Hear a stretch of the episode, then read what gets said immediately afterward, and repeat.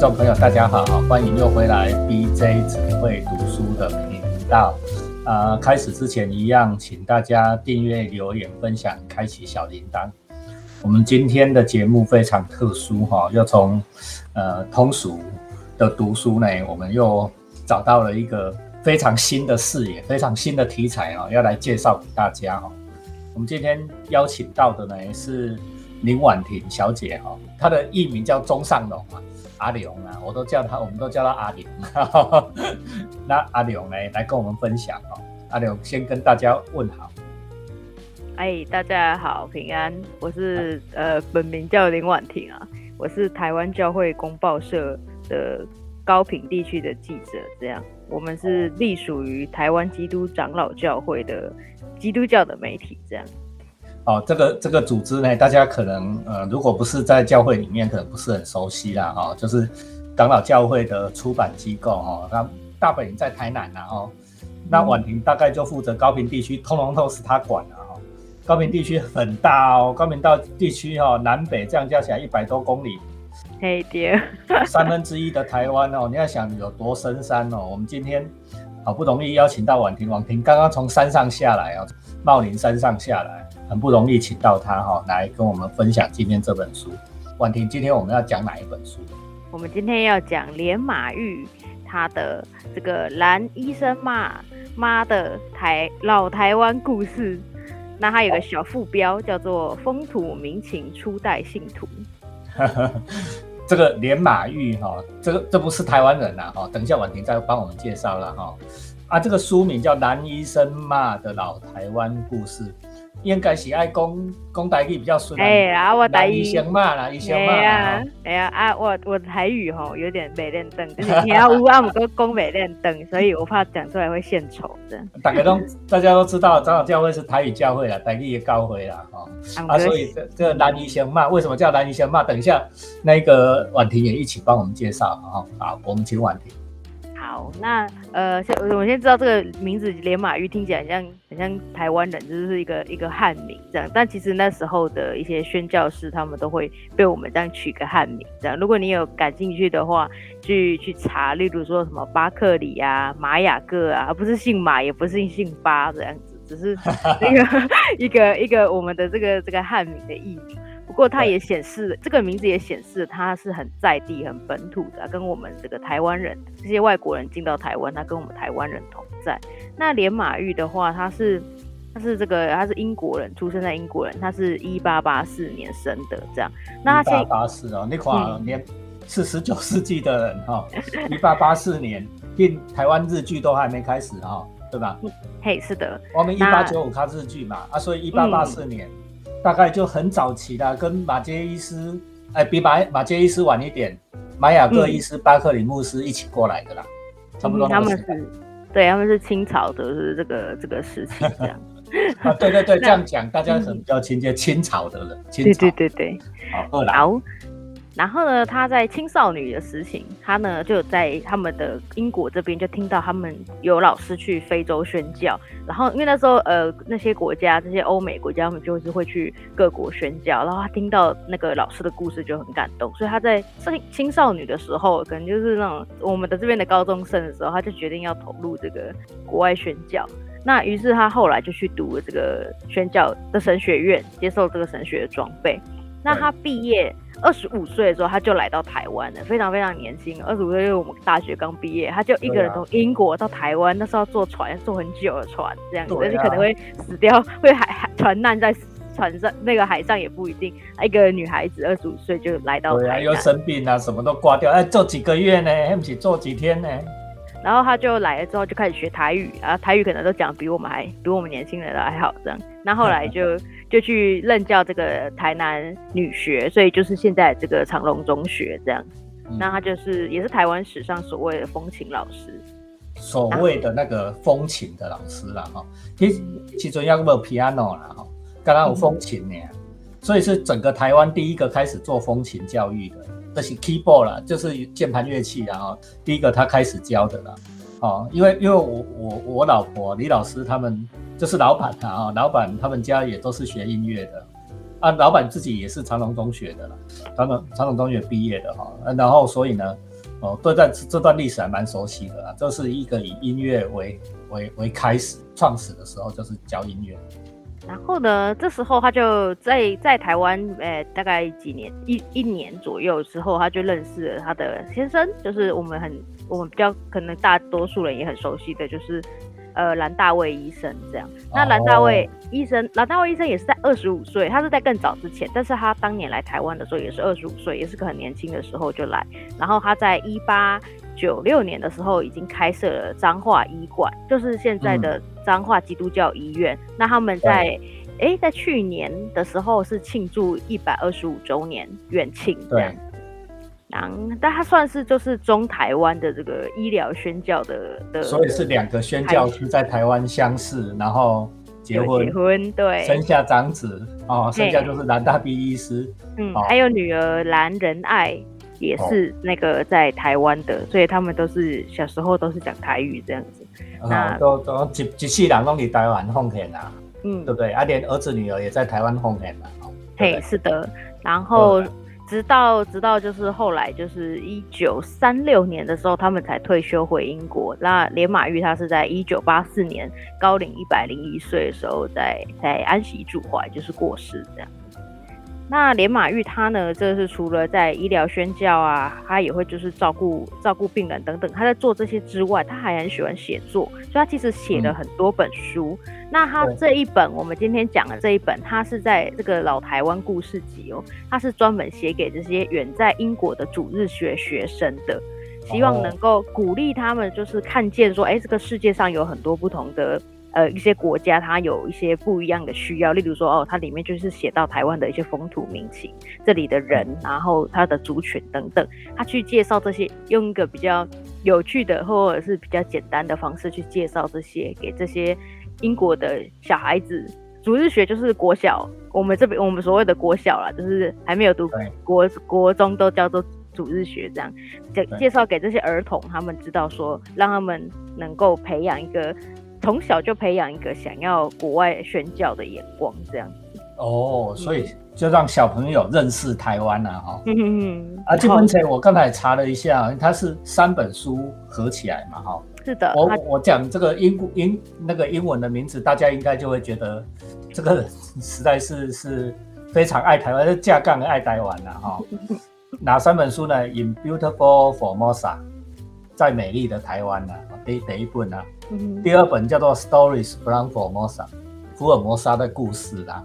然后第三本叫《More Stories from Formosa》啊，就台湾更多的故事啊。他一直很努力的把台湾的风土民情等等带给英国的小朋友，让英国人认识台湾啊。嘿，好，那我们接下来呢，其实可以来聊其中几篇故事，从呃这个从他记录的这个小小的故事里面来看一下当时的台湾人的生活。那不过在讲这个之前，我觉得有一个我们要先认识一下，尤其是像近期台湾有很多这个历史的一些戏剧或者是呃文学作品，可能有出版啊，或者是影视化，所以大家就开始关注到。我们公报社之前也有像也有访问过白俊老师，还有也有访问过新龙老师来聊，这是我们到底怎么看历史故事？因为有时候我们就会把历史，我们看文学或者影视作品会很认真，太认真了，所以以至于 跟我们所学习以前学习过的历史来做比较，就会觉得好像啊，里面我们就会想说这个作者是不是有一些立场啊？他是不是有一些改编啊？然后有怀有什么样的意思？我们会去揣测这样。但是，呃，这本书我可是我觉得要理清的观念就是，例如说这本书里面有一个篇章，他就在讲无缝。然后我们都知道这个无缝就是，哎，无缝大家知道，就是以前阿里山乡叫无缝乡嘛，它就是那个呃，就是它是一个未来证明没有这个故事啦哈，没有。大家有兴趣可以自己去去查一下。总之，无缝就是早期就是有点像野蛮化了原住民族，就是 我们捏造了一个故事，然后野蛮化原住民族的一个一个算污名的事情，这样子。可能有一些政治目的啦，就我这一辈啦，你们这一辈已经没有了啦哈。哦，我小时候几岁？我我我岁寒时真还有这样。我岁寒我国小的时候还有在课本上看到无缝，可是其实其实那个时候呃，其实。呃，终结无缝神话这件事情，其实已经超过三十年了，三十三年，所以比我年纪还大哦。所以可能在我出生之前，就已经在推倒拉，这是在终结无缝神话这些 原住民族运动一直在有。可是到我国小课本，我印象中好像还有看到无缝半真半假的这种描述在课本里面了。所以我觉得这个，啊，先先，总之先先先大概讲一下无缝。这本书里面也有讲到，那他一开始就讲到说，这是汉人朋友讲给我听之后才写下来的。那个我是连马玉，所以也就是说，这个他接下来这个无缝的篇章，他写所有东西都是他听汉人讲的。说的，对。那你我们就知道说，呃，其实甚至在早期原住很多原住民族的原运的一些一些人，他们都有讲到说，从小他们就被灌输。用无缝这个故事给灌输他们说哦，原住民族很野蛮等等，他们都会觉得很难过，觉得很羞愧这样。对，所以呃，我们要理解说，在很早很早，在证明以前的这个无缝被证明是假的之前的这个台湾社会，对这个故事是深信不疑的。所以当当这个连马玉这个这么久以前的人，他写了这一篇无缝的篇章，他里面在夸无缝等等，我们都可以理解说，这是因为当时的有限嘛，并不是。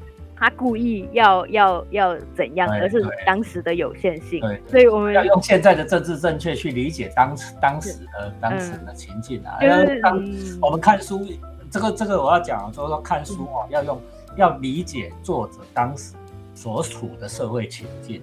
我们是要理解那个 context，理解它的内容。啊，你当然啦，你那像像光刚才王婷刚讲的故事哈，对不对？许多的那个圣经跟人下来。啊，你今摆来看嘛，拢盖无影，对不对哈？啊，《史记》写的也不一样，卖公圣经啦，哈啊，佛陀说的话，啊，今摆嘛公嘛不一定正确啦，哈，对不对？就是说我们要以当时的情境去理解它，这是我们在介绍南南宜雄嘛来故事进讲哈，要先跟大家提醒的啦，哈，你有没有用今摆政治正确去跨一简，好不好？嗯，俺来讲故事。好，讲故事，嗯。呃，首先我们现在讲一个故事，这个故事发生在一家阿贤，她是嫌弃的嫌，哎的女的女孩子身上啊，那就可以知道这个女孩子在早期重男轻女的社会，这个阿贤就是是是女儿嘛，然后又又而且又不是是家里可能第三个女儿这样，所以就是啊，已经生到很讨厌了，要养啊养啊。耶，好，这个阿贤她出生在一个做鸦片的家。那个在这本书里面常常提到台湾人抽鸦片这个问题，这样，所以你就可以理解到哦，当时有这些事情。鸦片问题还蛮严重的，好，那嗯，那这个阿贤他的爸爸是做鸦片的，但是那个生活还算还算过得去这样子。对，只是呢，后来他爸爸就过世了，那他妈妈就又嫁给别人，但是后来那个人又过世了，第二任丈夫又过世。所以这个阿贤的妈妈吼就欠了太多钱，就是一直办丧礼，所以欠太多钱。所以这个阿贤的妈妈就决定啊，我把女儿的嫁掉，就是也可以拿聘金，然后就 少一张嘴吃饭。拿聘金去办丧礼，哦，这家注意来。然后呢，总之那个阿贤就被嫁掉了。那阿贤出嫁的时候才十五岁，那这也是很正常的，就是在那个台湾早期社会就是就是这样。这盖姓熊啊，不会来给人。第二，那她嫁给一个卖卖糖果、做糖果在路边叫卖的那一种。提篮子在那边叫卖的那一种，呃，阿贤也是开始开始跟这个人就步入了婚姻生活。不过阿贤这个人吼，嘴巴就比较直啦，就是虽然人人很好，但是脾气直，嘴巴也直，所以夫妻相处的不是的，不是特别的融洽。他们也有个孩子叫做阿金，因为哦，这个孩子算是一个非常渴望后才活下来的孩子，就是他们有之前有一些小孩有生下来，但是就是夭折，所以他们就觉得说，哦，这个是神明。给他们的小孩，所以他们就把他送去给神明做义子，这样子。啊，好，颜色可以见了哈。哎，第二啊，然后呢，它里面有特别记录到一段说啊，当时很多的家人家长为了就是因为他们好不容易得到儿子，就非常的喜爱，所以他们就会吼去去那个进香，北港进香。那应该因为他这边写天上的女神，那我们应该就知道是妈祖这样。八竿八座了哈，八竿八座。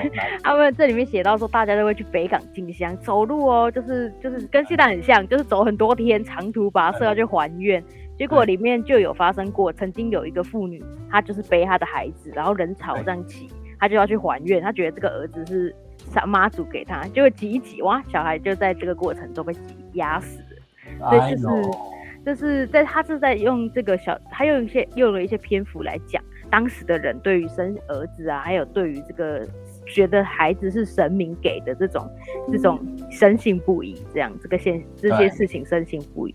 啊，刚刚我们讲到阿贤，他其实也有也有他后来还有别的儿子，但是都也都是生病都早夭了这样子，所以他的他的先生就想说，哎，我参加进香团，点哈哼，然后还开哈在洗干干净，那神明竟然没有没有保佑我其他孩子这样。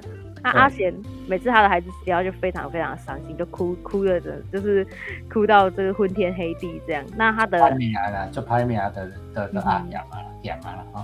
他的外甥是基督徒，所以就一直给他劝他去教会，劝他去教会。甚至这个张友义传道娘，就是当时的一些传道人，已经是基督徒的一些传道人，他们就会来给他拉去教会这样。不过，不过，不过，虽然说一开始有一点点。就是有一点点，哎，就是推脱啊，就因为没有那个风气嘛，就是很有，甚至会怕说去教会会被邻居笑等等。可是后后来就是排压力了哦。后来后来还是就是这样一次两次邀着邀着就还是去了。不过呢，这个这个虽然都去教会了，但是阿贤的丈夫跟小阿金就是他的儿子也都去教会了，可是他们两个夫妻还是在吵架。有一次呢，就是因为这个，他们觉得这个。那个阿金就这个儿子，唯一活下来的儿子，已经七岁了，可以去当童工，给人家在山上雇水牛哦。就那以前的工作，觉得他可以去做这个工作了啊。结果那个啊妈妈比较疼孩子，就觉得不行不行，我的孩子才七岁还小。可是爸爸就觉得哎当哎当啊，男生长大了可以去工作赚钱这样。对，有有一点吵架啊。结果阿金又带水牛带一带哈，就看到水牛太大，就太害怕，就把水牛胆呢就跑回去妈妈那边跟他妈妈求救。然后就他爸爸就知道，就觉得哎，怎么这样就生气。然后妈妈又觉得说，哎，我的孩子，我的孩子，那个我心疼，你就不心疼，所以他们就切怕这样。那后来就就分居了。第二，然后不过他们分居之后，刚好就因为一些教会，因为都有去教会了，所以就这样辗转介绍，他们最后又都来到这个连马玉他们的彰化的教会跟医馆来工作，这样。所以就是他们虽然分居，但是他们又在同一个环境里面工作，都是教会的环境里面工作。一个这个老公是做这个厨师，在这个烹调，在医馆里面当厨师这样。对。那这个老婆的话。就是阿贤，就他就他也去别的基督徒家里面做帮佣这些。他后来是帮连马玉带小孩，就是带高人、男人爱他，还有大臂他们够啊，够小孩。他最后这个故事有讲到一个，就是呃有讲到阿金长大，他长大后在医馆当出纳，然后做的非常好。那连马玉他有强调说，他觉得是这个这个阿贤这个富人，他很坚持要让阿金上学，他没有让阿金成为在田里面劳动的农夫，或者是在货在那种一般的那种货店里面当卖东西的人，平凡度一生，而是不断的赚钱让他读书，所以他最后能够在医院里面当出纳，然后可以管好好几千块的开销啊。甚至也能够教上百个主日学学生，一次教一百六十个学生哦，然后大家都听故事听得津津有味，这样。所以他觉得这个是这位这位母亲，就是这个阿贤哦，他虽然不是圣人呐，就是他个性哦很吝啬，啊又比较喜欢给人家尬当尬塞这样，很喜欢控控制欲比较强一点点。但是他他觉得这个母亲她很伟大，就是他他。坚持让他的孩子要读书，要走出不一样的人生。对，后面就花了蛮长的篇幅在讲当时的婚礼是怎么结婚。我觉得很有趣，就是大家可以继续看，因为就是有点中西合并这种感觉。连马玉他有一个自己的这个那个头纱，他还他是专门借给那个汉人新娘的，就是他们虽然下面穿旗袍，但是头上可以放他的西方的头纱，这样。啊，就是那个我们现在平常看到那种白纱啊，哈，盖住，不是那种凤冠霞帔啦。是白纱里上面那个白色的头纱哦，现在想象那个画面一定非常的有趣。大家听了那个婉婷分享的这一段小故事以后，应该应该也会对那个时候的台湾呢有有很多新的体会、新的感触哦。其实我最喜欢写那一段的台湾哦，写写这个时候的台湾，因为那那个时候的台湾现在都很难很难想象，都不知道一百多年前的台湾，一百多年前呢。你看，十九世纪离我们现在一百多年，一百多年前的台湾曾经是东亚最进步的地方，对不对？那个我们看东宫崎骏的动画啊，什么风起啊，一个穿着那个蕾丝礼服的拿撑着阳伞的的小的小姐，对不对？哈，那个在以前的台南城也也有这种的哦，也有这种的哦，我们都很难想象，对不对？或许我们也可以从这个男医生、男医生嘛的故事里面，我们再去回味当时的台湾呢，哈。然后婉婷要不要再跟我们讲分享其他故事？连马玉他有一个非常有名叫切肤之爱，就是他讲切肤之爱也是切肤之爱啊，就是。诶，现在这个手术应该是有这种，我不确定现在有没有这种手术啊，不是医科的。但是以前，我们应该知道，就是以前就是会有那个，如果觉得你哪边呃皮肤怎样啊，呃会有移植的这个观念，就会觉得可以从从人体移植嘛，就是例如说我移给你这样子。但是后来后来才会比较知道说会有那种排斥的反应，这样子，就是因为我我跟你的那个细胞等等那些会有排斥反应。对，呃，我觉得这个这个这个这个很有趣，是他是在他这个就是发生在连马玉他们身上，就是当时有个叫那个金耀的的人，那他后来也是成为牧师这样，那他当时就是小他小小孩而已，所以他就是脚脚受伤这样，他是跌倒，只是跌倒而已，然后就 OK，然后隔天就肿，那后来就越来越严重，然后他们的家里人一开始还想说就请个那种以前的狗个草药涂个草药，对呀，对呀。用用泥巴那些东西混一混就放着，就就烂掉了。哎，溃烂，然后发炎啊，细菌感染都弄下去。那时候还不知道蜂窝性组织炎哦，点点嘛，卡暖狗狗，然后就要把脚切下来，小病变大病。那这个周金啊，连连连马玉怎么解决这个事？那这个周金耀小朋友就是被 太严重了，所以就是他真的太严重，就把他被送到彰化医馆这样。那后来就是那个他们就在，就是他们真的花了很多时间在讨论，还写信去跟不同的医生交流，说到底这个病要怎么来医除这样。对，所以他后来就有那个切兰兰大卫医生就有切这个。因为因为他们要移植，但是真的是太难了，因为就是皮没有皮，所以后来就是切连马玉的皮去去移植这样啊。不过后来后来不是用它的皮啊，因为就是我刚刚讲的会有那个排斥反应的皮是不一样的，所以后来是用肤之爱哈。这个故事其实很有名哦哦。我现在看博客来的介绍上面讲说，高雄医学院的那个创办的那个杜聪明博士哈。他还请那个名画家李思巧，李思巧是台湾很有名的前辈画家，画了一个叫《切肤之爱》这个图哈呃的壁画了，好放在高雄医学院，让医学生去学习啊。哈，当病人有困难的时候，我们连自己的皮肤都可以切下来啊。我我看到他后来就是他后来一样是用连马玉的，就是有经过几次手术了。可是他在这边书里面他自己只有写说取自一位强壮者肢体上的皮肤，他没有写自己。他是自己啊，这样就更伟大了呢哈，对不对？对，他不鞠躬呢哈。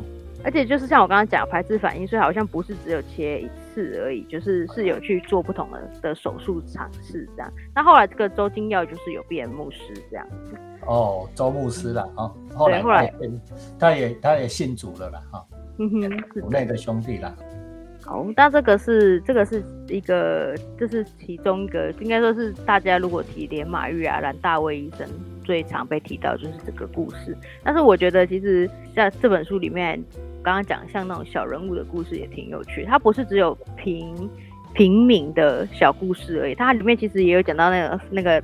大大宅里面那种太太，什么二太太、几太太，有没有？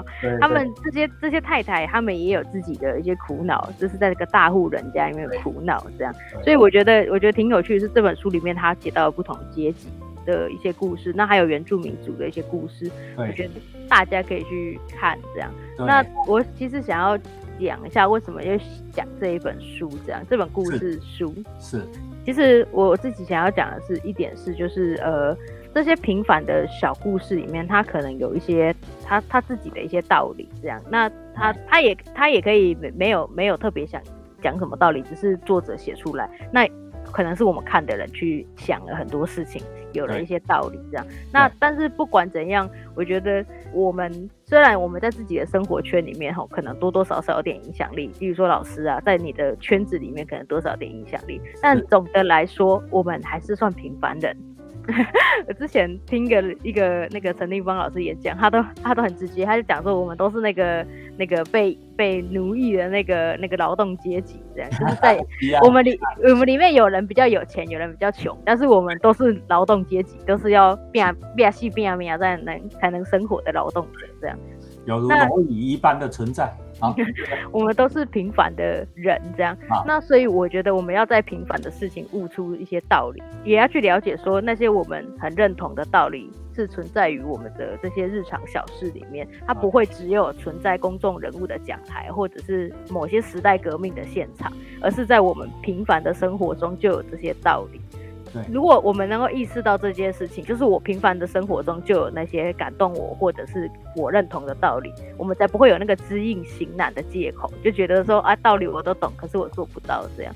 对啊，原来真的是我们平常生活中得到的嘛，哦，所以你本来就是能实践的。你忙突然满嘴胡绿绿讲一寡大道理，对不对哈？其实不止我们做不到，他自己也做不到哦。我很讨厌那一种呢，我不知道婉婷会不会。我很讨厌那种门口人义道德，然后下来了以后那个坏事干尽的时候，狗屁倒灶都敢干的那种人。哦，这就是婉婷刚才讲，婉婷讲的比较委婉啊，她客气，她有有气质的哦。你为什么说知行不能合一？其实就是因为道理跟你的实践之间有落差。所以，我们反过头来，婉婷刚才讲的非常好，我很喜欢婉婷刚才的分享啊，就是说，分享就是说，我们要从别人的日常生活里面去领会我我们自己日常生活里面就能够实践的道理。因为就像呃，我想说这边有两段圣经可以跟这个在你在读这个故事的时候可以去想一下。第一个就是记载在路加福音十六章十节，他在他这句话是在讲说，一个人在小事上靠得住，在大事上也靠得住；一个人在小事上不诚实，在大事上也不诚实。那有另一个圣经的翻译的版本是，他的意思就是说，一个人在小事上忠心，他在大事上也忠心。所以在小事情上你能够做好的话，你在大的事情上也一样能够做好。那另外一段是马太福音二十五章四十节，他是耶稣讲的，他就是说，他郑重的告诉每一个人说：“你们为我的跟随者中最微小的一个人做，就是为我做。”就是我们很常讲最小的弟兄，你为里面说一个一群一个群体里面最卑微最。最至至微小的那个人所做的事情，其实就是为上帝做。所以我们要去看到那个小事跟小人物的，你为这些人做的事情。这样，这个连马鱼的故事很多就是在讲小人物的小事，这些小事。没错，马太福音这一段我很喜欢用啊，哈，就是这个台克武侠。哎，大家要知道我写武侠小说知道的啦，哈。我最重要的一个观念，侠最重要的观念，侠这个字啊，哈。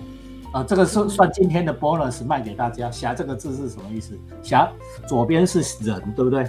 你看那个字形，左边是人，右边是夹，对不对？夹起来的夹，对不？夹起来的夹是什么？你再给它分解下去，就是一个大，然后提着两个小人，一个大人提着两个小人。这句话是什么意思？就是有能力的人，大人，你要提携那一些。照顾那一些双手各提一个小人，这个叫做侠，这就是侠侠侠的本质。古时候的人，不管你是不是信基督教，古时候的人很有智智慧，对不对？就像耶稣讲的哈，就你对我们最小兄弟所做的，就是对我所做的。你真的虔诚，你就是帮助那一些比你更弱小的人。连马玉锦，哦，圣西骂哈，连连圣西骂哈，今天给我们一些骂哈。今天分享的故事是不是非常的精彩呢？如我我觉得婉婷的这个故事为我们今天非常的有启发，我以后还会再把它找来，然后带我们谈更多的故事啊。我觉得，我刚刚我尴尬尴尬尴尬，不要理他。对了，谢谢婉婷啊！再为大家重复一下啊，这本书呢叫做《男医生妈的老台湾故事》。啊，副标是风土民情初代信徒，在博客来，在任何的书店上面都找得到。啊，这是前卫出版社出的，现在在书架上都还找得到，把它招来读吧。如果你喜欢老台湾，喜欢我们今天分享的道理，好吗？好，那谢谢婉婷，好，跟大家拜拜吧，拜拜。好，BJ 只会读书，按赞、留言、分享，开启小铃铛，推给更多的人，谢谢，拜拜。